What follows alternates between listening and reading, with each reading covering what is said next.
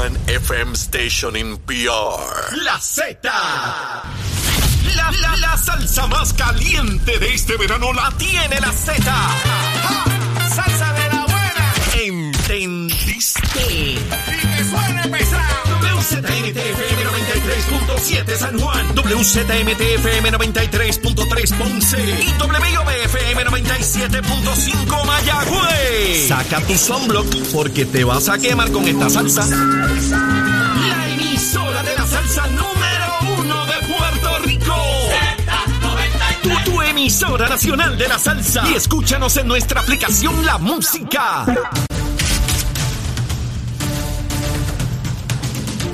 Buenos días Puerto Rico, buenos días América. Comienza Nación Z Nacional. Soy Leo Díaz. Mire, llegó el viernes, viernes 22 de julio del año, del año 2022. Contento, bien contento hoy aquí en la ciudad capital. Mire, en la vieja ciudad capital.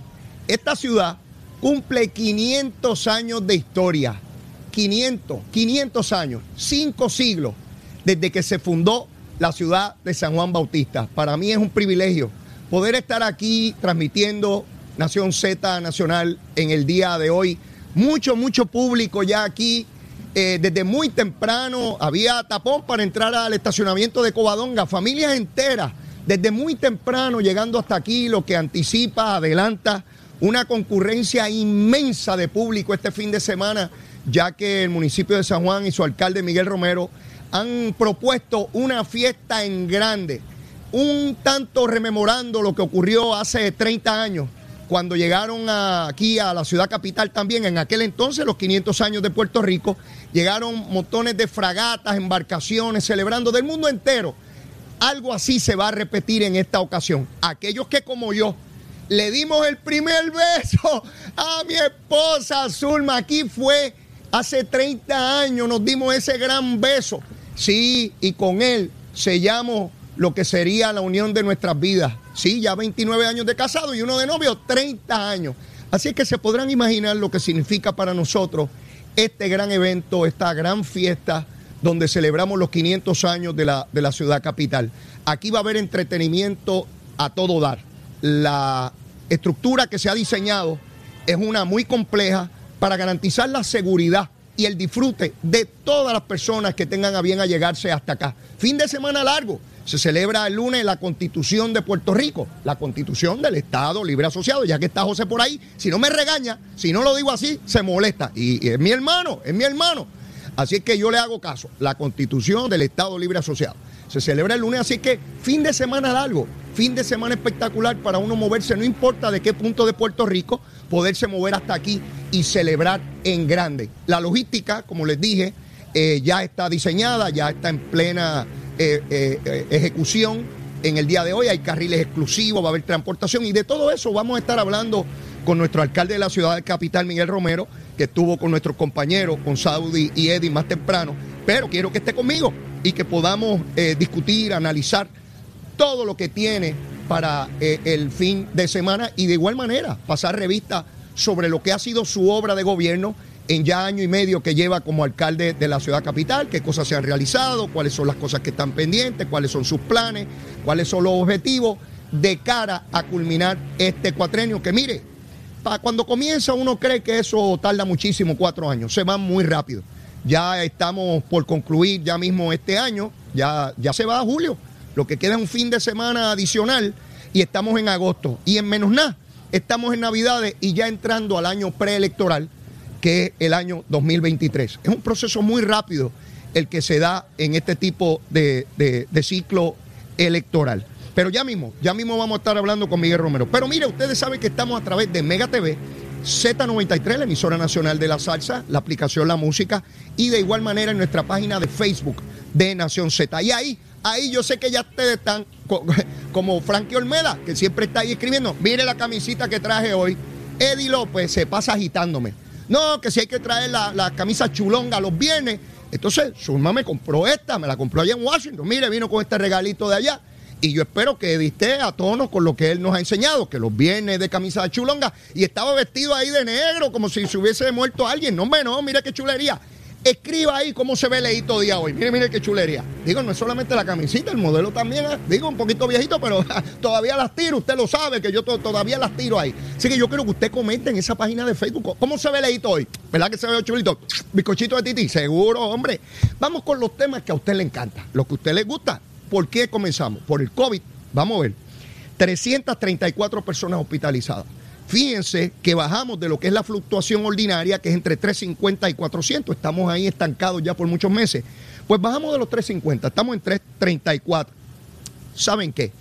No tengo muchas esperanzas de que baje de esa cantidad de personas hospitalizadas, porque ahora viene el fin de semana largo y nos vamos a estar estrujando unos con los otros y nos damos besitos y nos apretamos. ¿Usted sabe cómo es? ¿Usted sabe cómo es la gusanga? Pues yo estoy convencido que eso va a subir porque el COVID está allá afuera bien duro, ¿sabe? Los niveles de positividad sobre 30%. Así que no podemos subestimar el COVID, sabe que se lo digo todos los días, ¿verdad? Yo no quiero que haya nadie hospitalizado, pero no depende de mí, por supuesto, depende de cómo eh, nos cuidemos frente eh, al COVID. Así que eso es lo que hay. ¿Cuál es el tema que viene ahora? ¿Usted sabe? Luma, Lumita, Lumera, ese toro enamorado de la Luma. Hasta la canción cambió, seguro que sí. Mire, a las 5 de la mañana, cuando yo me levanto, caigo parado ahí rápido. 611 abonados sin energía en todo Puerto Rico. 611. Recuerden que son 1.466.000, casi millón y medio de abonados en Puerto Rico. A las 5 de la mañana solo 611. Y eso que Luma es bien mala y Luma le quiere quitar la luz a todo el mundo y le quiere cobrar muchos chavos a todo el mundo y se lo quieren robar todos esos americanos bandidos solamente 611 abonados sin energía eléctrica en Puerto Rico. Eso es lo que quiere decir. Es que básicamente todo el mundo tenía energía, excepto por esos 611, de millón y medio.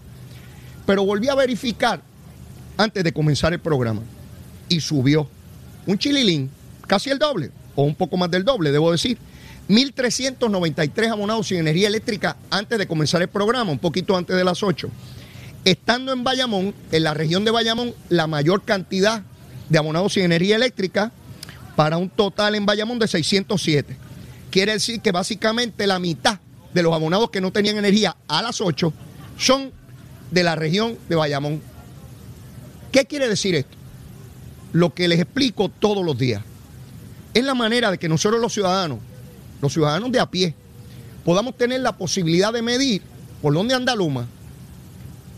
Vemos cuántos abonados no tienen energía en cuanto a lo que llega en la factura, miren lo que dice la Autoridad de Energía Eléctrica hoy en la prensa. Oigan bien, la Autoridad de Energía Eléctrica de enero a mayo gastaba 200 millones de dólares en combustible, en petróleo.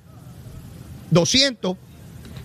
Pero esa cantidad en el mes de junio nada más, en el mes de junio, subió a 323 millones. Usted ve ahí 123 millones más. Usted se da cuenta. Si siempre se gastaban 200 millones por cada mes y de momento llega junio y hay que gastar 123 millones más, ese dinero lo pagan los abonados. Pero no ahora que está Luma nada más. Toda la vida ha sido así. El dinero que cuesta el combustible se le pasa al consumidor. Siempre ha sido así. Pero aquí hay sectores que insisten en decir que eso es Luma. Eso no es Luma. Eso es la Autoridad de Energía Eléctrica cuando compra combustible, petróleo, para poder producir en esas plantas, en esas cafeteras obsoletas que tenemos, el combustible que va, eh, la energía que se produce y que va por los cables. Esos cables que yo veo aquí, esos cables son los de Luma y el poste. ¿Ves? Así que para mí es importante darles esta data para que nadie los coja de pensuaco. No, que no nos cojan de tontejo, a ninguno.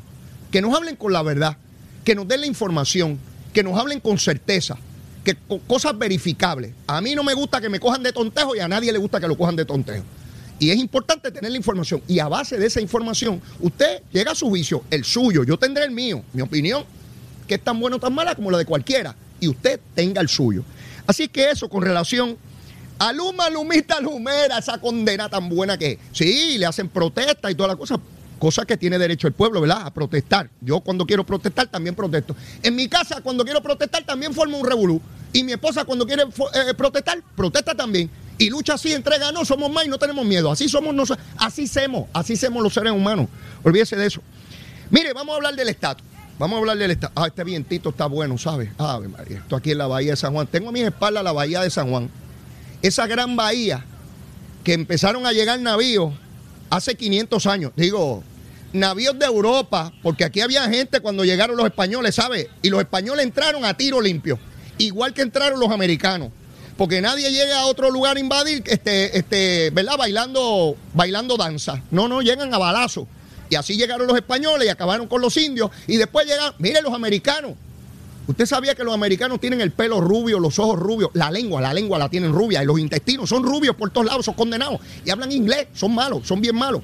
Pero mire, déjeme hablarle del estatus.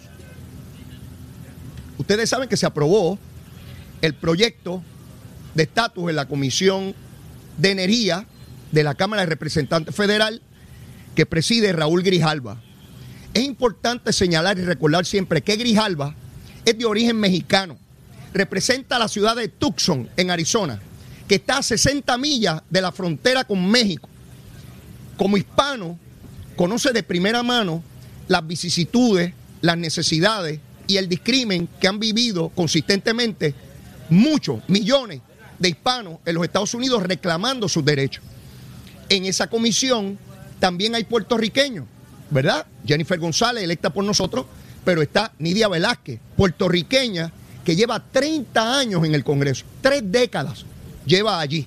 Allí está Alexandria Ocasio, que también es puertorriqueña, y hay otros tantos. Eh, como Richie Torres, también eh, Richie Torres lleva muy poco tiempo eh, en el Congreso, es nuevo, un hombre joven que está allí también como hispano y como puertorriqueño dando la batalla grande. Esa discusión sobre estatus ahora está contra el reloj, porque tienen solamente esta semana para aprobar el proyecto en el Pleno de la Cámara de Representantes los 435 legisladores tendrán la oportunidad de decir sí o no a la medida.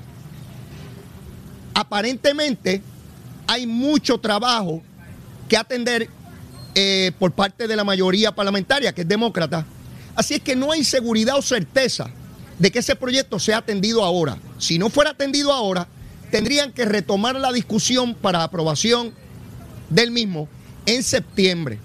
¿Por qué es importante esto? porque en el camino, tanto los que están a favor como en contra harán todo lo que esté a su alcance, algunos para obviamente tratar de que se apruebe y otros tratar de descarrilarlo, impedir su aprobación. Y ese proyecto tiene personas que lo favorecen, que son muy poderosos, pero también tienen enemigos formidables. Y los enemigos lo que tienen es que descarrilarlo procurando que dentro de la delegación demócrata haya cuestionamiento. ¿Por qué digo dentro de la delegación demócrata? Porque los republicanos en su inmensa mayoría están en contra, por lo que les he dicho ya por mucho tiempo. Los republicanos entienden que Puerto Rico sería un Estado demócrata. Por tanto, no van a darle paso a este proyecto, o por lo menos la mayoría de ellos no lo haría.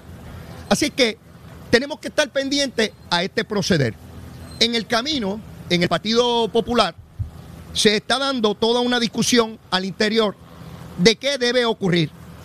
Y Eduardo Batia, ah, me, me avisan, está llegando una embarcación ahora mismo, esto es espectacular, de Colombia, la primera embarcación de la República de Colombia. Mira, como la escuela que yo estoy en Río Piedra, precisamente está entrando. Miren qué belleza de navío. Miren la bandera gigantesca de Colombia acercándose al muelle y abriendo, abriendo, abriendo esta festividad enorme. Tienen que venir, tienen que venir este fin de semana. Está, está en pantalla, los que están por Mega TV pueden observar, apreciar la cantidad de público enorme que ya se acerca hasta el muelle para darle la bienvenida al buque y a su tripulación, hermanos colombianos que nos acompañan en esta fiesta y que queremos darle una calurosa bienvenida a nuestros hermanos colombianos. Tienen que venir, tienen que venir. Habrá la oportunidad para que suban a las embarcaciones. Eh, ya mismo el alcalde les explicará qué tipo de indumentaria tienen que tener. Los zapatos no puede ser cualquiera para, subir a estas embarcaciones porque por, por asuntos de seguridad. Pero otra vez, tienen que llegar hasta acá este fin de semana y pasarla bien, pasarla en grande, pasarla en familia. Habrá muchas actividades para, para, disfrutar esta, esta actividad eh, del municipio de San Juan, de nuestra ciudad capital. La ciudad más amurallada, esa cumple 500 años de, de historia. Es una joya declarada Patrimonio de la Humanidad por la UNESCO las Naciones Unidas. Así que nosotros tenemos mucho que enseñarle al mundo eh, de esta ciudad antigua. Está ya prácticamente atracando la, embarcación y me recuerda así, me recuerda y me emociona. Hace 30 años cuando Zulma y yo estábamos allá, pues muchos más jovencitos y, y nos enamoramos este, en aquella regata Colón que tantos de ustedes recordarán, que atrajo personas de todas partes del mundo aquí a Puerto Rico y que el alcalde Miguel Romero ha querido tener eh, esa misma experiencia, no solamente para los sanjuaneros, para todo el pueblo de Puerto Rico. Así que usted no se puede perder esto, tiene que venir hasta acá y disfrutarlo. Le señalaba que Eduardo Batia hizo una comunicación sobre este, este evento de la aprobación de esta medida. Y Eduardo Batia dijo lo siguiente, refiriéndose al proyecto que radicó eh, eh, el legislador federal Roger Wicker, senador republicano. Escribió Eduardo Batia, leí con algo de esperanza y apertura el proyecto de estatus del senador Roger Wicker.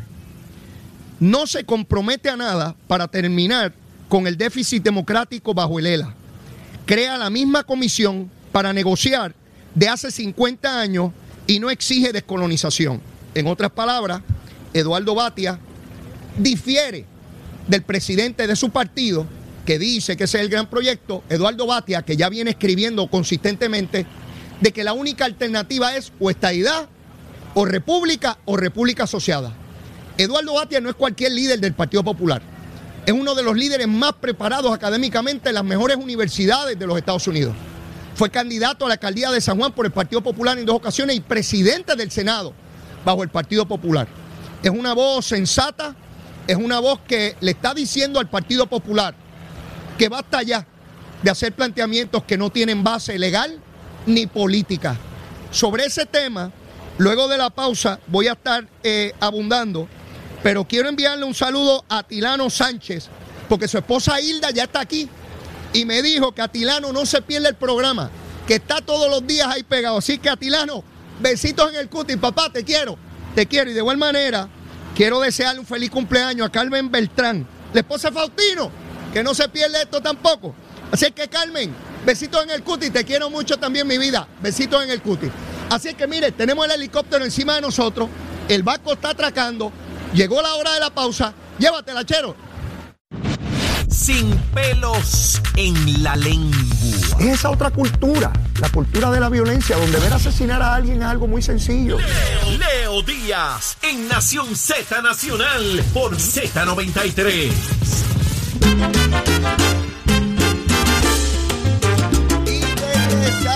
quemando el cañaveral bien duro. Aquí es viernes, disfrutando enormemente la llegada de esa embarcación de Colombia, atracando aquí en la ciudad murallada de San Juan en sus 500 años. Emocionante, emocionante. Podíamos, por lo menos desde donde me encuentro, escuché a la tripulación en lo que parece ser eh, cantando. No sé lo que cantaban, no podía eh, apreciar. Lo, que decían, pero, pero el coro, evidentemente, eh, como parte de su llegada, y el público también muy emocionado recibiéndolos y aplaudiéndolos. Así que esa primera embarcación eh, eh, anticipa lo que será una gran fiesta en este fin de semana y esperando las tantas otras embarcaciones de distintos países que se van a dar cita este fin de semana en San Juan en sus 500 años. Así que estamos quemando el cañaveral, mi hermano, aquí en la ciudad capital de San Juan Bautista, 500 años. Y a todos con los 500 años, todos los pueblos del mundo tienen que enfrentar y resolver sus situaciones, todos, no somos solamente nosotros los puertorriqueños. Y como parte de las situaciones que hemos tenido que arrastrar, que hemos tenido que, sufrir y que aún no hemos podido resolver, se encuentra el asunto del estatus político de Puerto Rico. Son 500 años que cumple esta ciudad, 500 años. 500 años donde los gobernantes, no solamente a nivel municipal, sino a nivel estatal, no han tenido los poderes políticos que disfrutan la inmensa mayoría de los pueblos del mundo. Distinto a otros pueblos que básicamente tienen las situaciones que hay que resolver en cada sociedad, a nosotros se nos impone una carga adicional. Bajo España 400 años y bajo los Estados Unidos más de un siglo, acompañando a un pueblo que busca cómo resolver sus asuntos, pero necesariamente no tiene las herramientas para poder enfrentar los graves problemas que confronta cualquier sociedad. Y es por eso que el Congreso de los Estados Unidos ha tenido que tomar acción. El lunes se cumplen 70 años de que el pueblo de Puerto Rico tiene una constitución propia. Entonces comparen las edades, comparen las fechas, comparen cómo 500 años de historia y un poco más de 500 del pueblo de Puerto Rico y hace solo 70 que tenemos una constitución propia, para que vean que nuestra vida de pueblo ha estado limitada en tener la posibilidad real de poderes. Solo 70 años de una constitución, solo 70, frente a 500 años, frente a la mitad de un milenio. Y es por eso que ese Congreso Federal está actuando. Y para mí es dramático esa actuación, porque significa que finalmente el Congreso y los puertorriqueños, porque esto es una, una, calle en dos direcciones, de una parte el pueblo puertorriqueño exigiendo tener poderes y de otra parte los Estados Unidos, que es dueño de este territorio.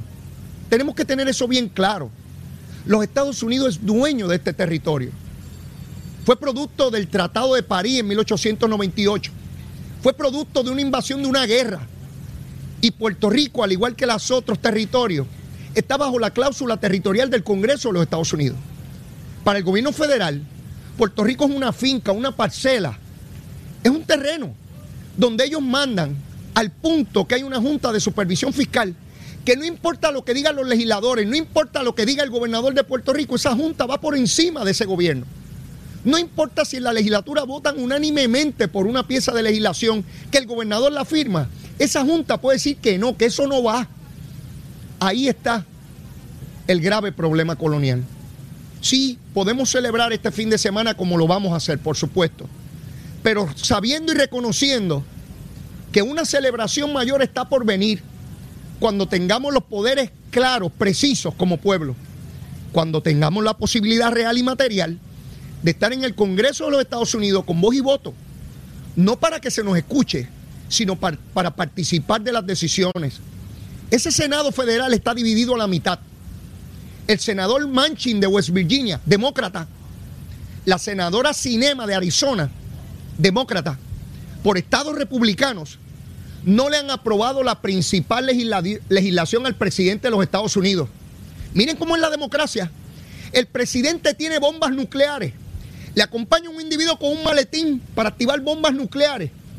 Y ese individuo que tiene bombas nucleares, dos seres humanos, dos senadores, le impiden aprobar su principal legislación en el Senado Federal. Miren el poder que tiene la democracia.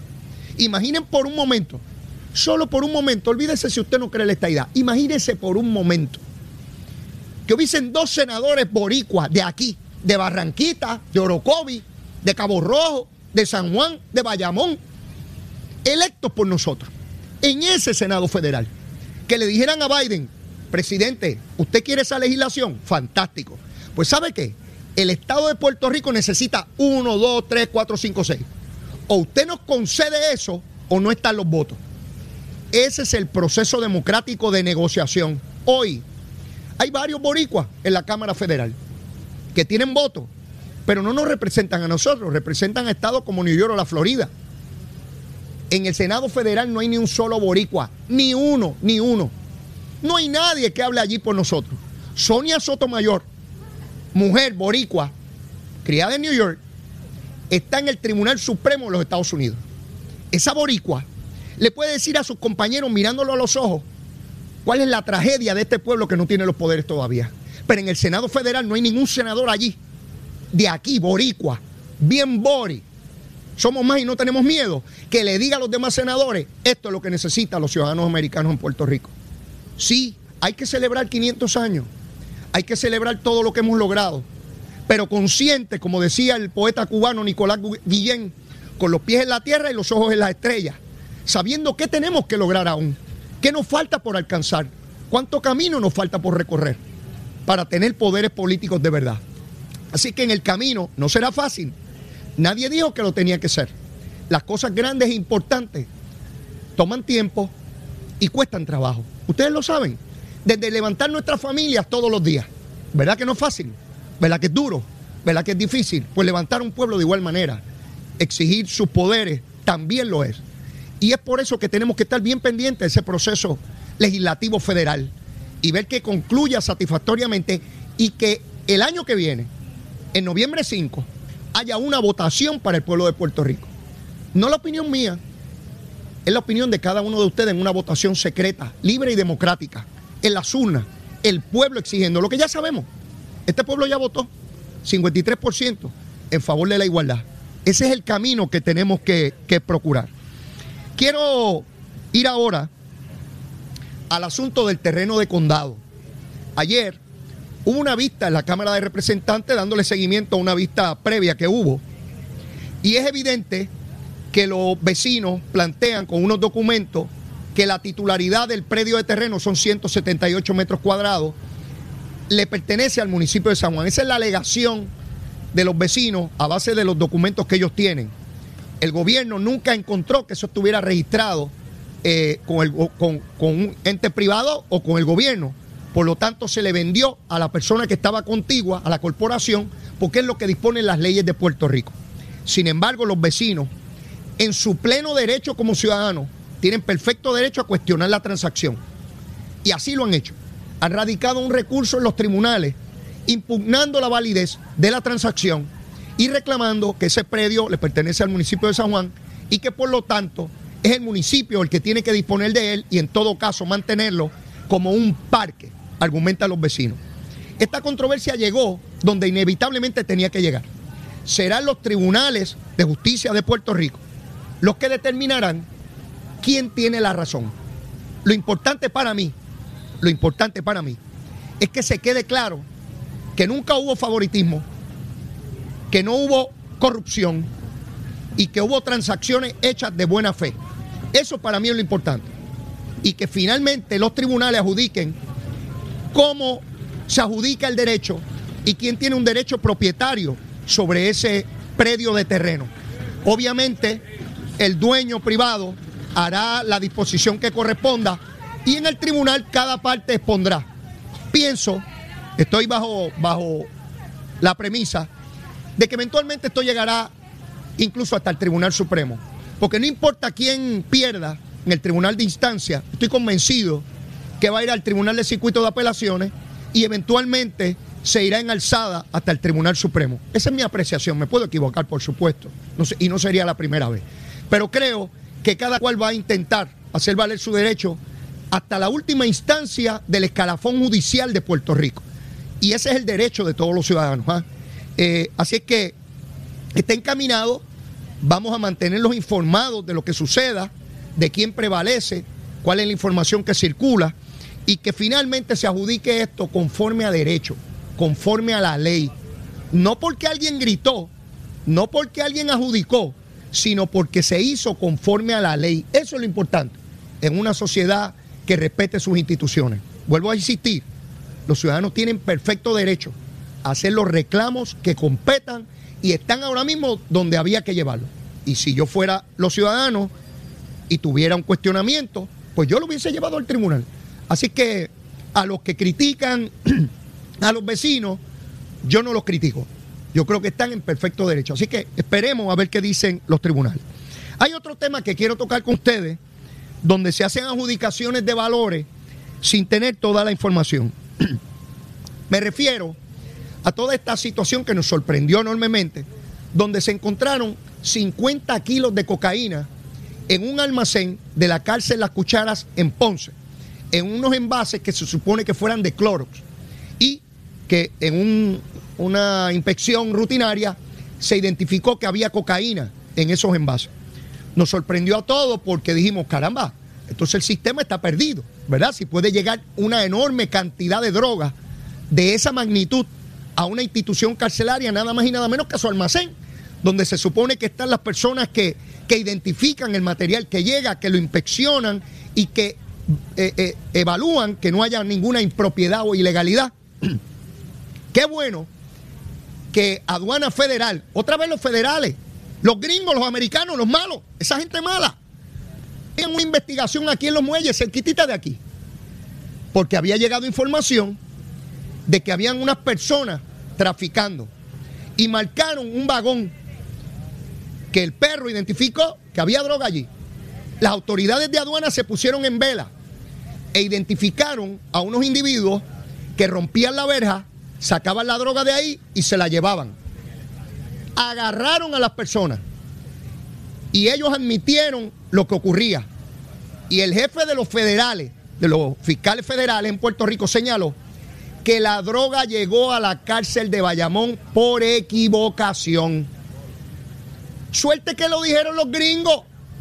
Porque si lo dice alguien del gobierno de aquí, ¿qué dicen? Qué embustero, ¿eh? Mira qué embustero. ¿Saben por qué les digo esto?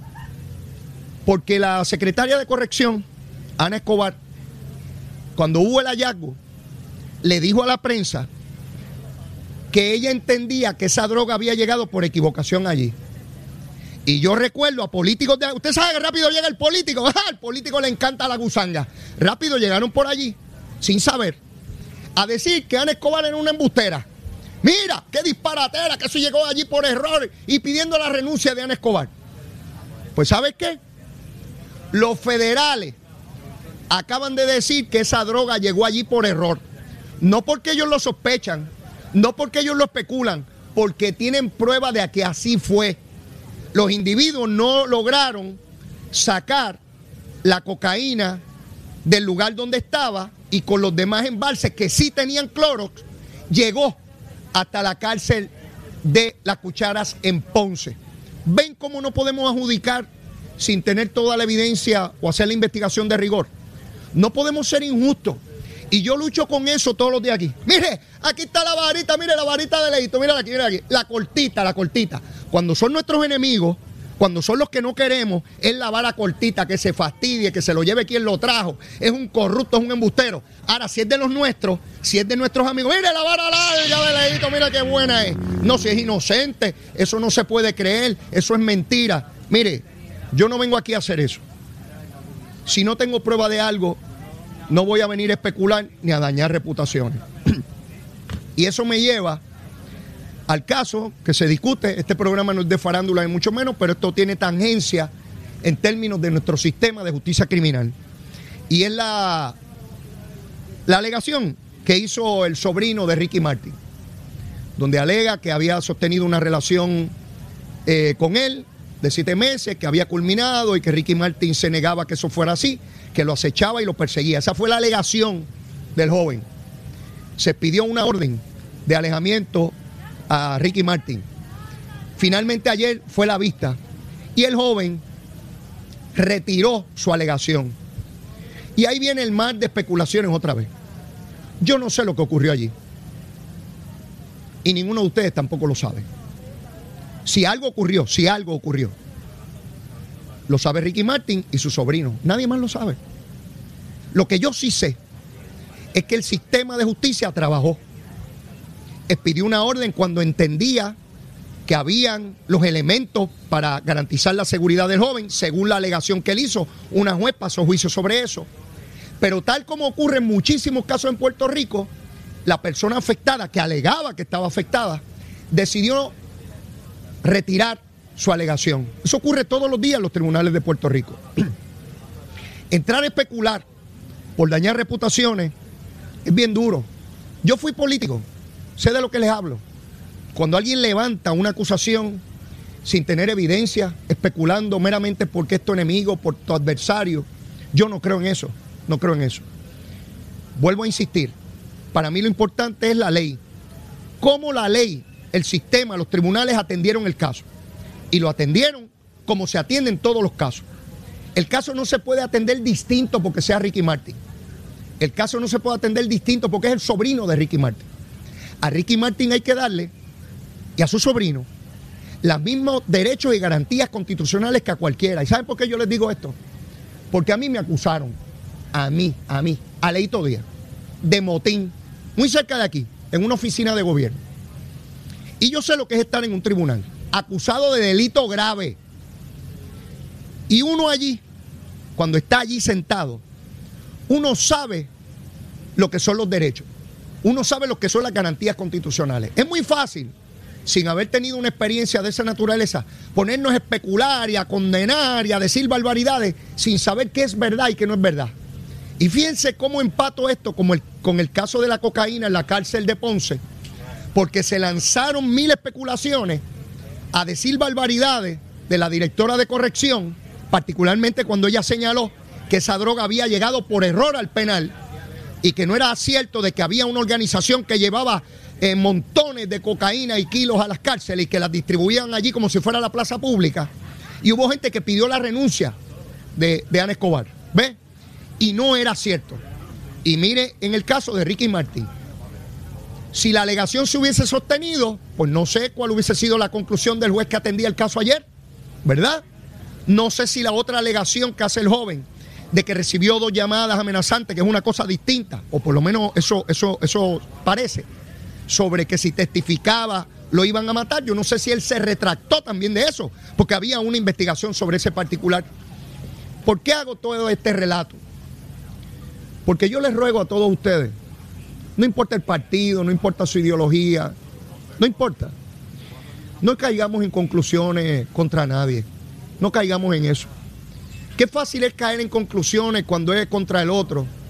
Y qué difícil es cuando es contra nuestra familia, contra los seres que queremos mucho, ¿verdad? Ahí pedimos protección, que no nos hagan daño y yo ni qué. Obviamente, el caso cobra notoriedad porque estamos ante un artista internacional, de renombre mundial. Y claro que cobra notoriedad el caso. Eh, y es natural que así sea. Pero otra vez, no importa si es un ciudadano común o si es una persona adinerada para mí lo importante es no caer en la especulación y la condena sin ni siquiera saber lo que ocurrió. Y, tenía que, evaluar eso. Por ahí me están gritando leitos. Y yo también, besito en el cutis, mi vida. Yo también te quiero.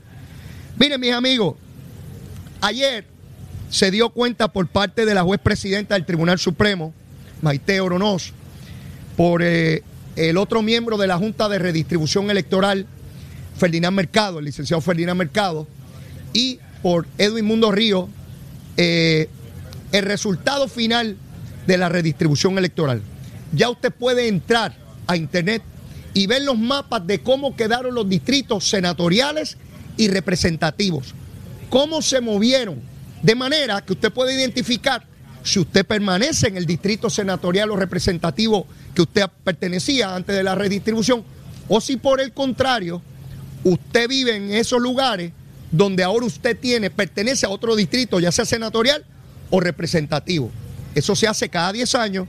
Es la manera en que nos aseguramos que cada legislador represente proporcionalmente a la misma cantidad de electores y que no haya una desproporción en términos de que este legislador por distrito representa pues 200 mil personas más que aquel otro. Eso no puede existir, tiene que haber proporcionalidad. No es exacto, porque ustedes saben que los electores se mueven y yo hago un censo hoy, pero ya mañana puede ser otro número, porque la gente mueren, personas nacen, electores eh, eh, se salen de las listas, en fin, mil cosas. Se mudan eh, de distrito o de Puerto Rico. Así que cada 10 años se vuelve a, no solamente en Puerto Rico, en los Estados Unidos igual, ¿ah? Así que ya esa redistribución está. Y yo felicito tanto a Edwin Mundo, a Ferdinand Mercado, a la juez Oronoz, por un trabajo de excelencia por un trabajo de consenso, por un trabajo muy valioso, que es el corazón, la esencia de nuestra democracia.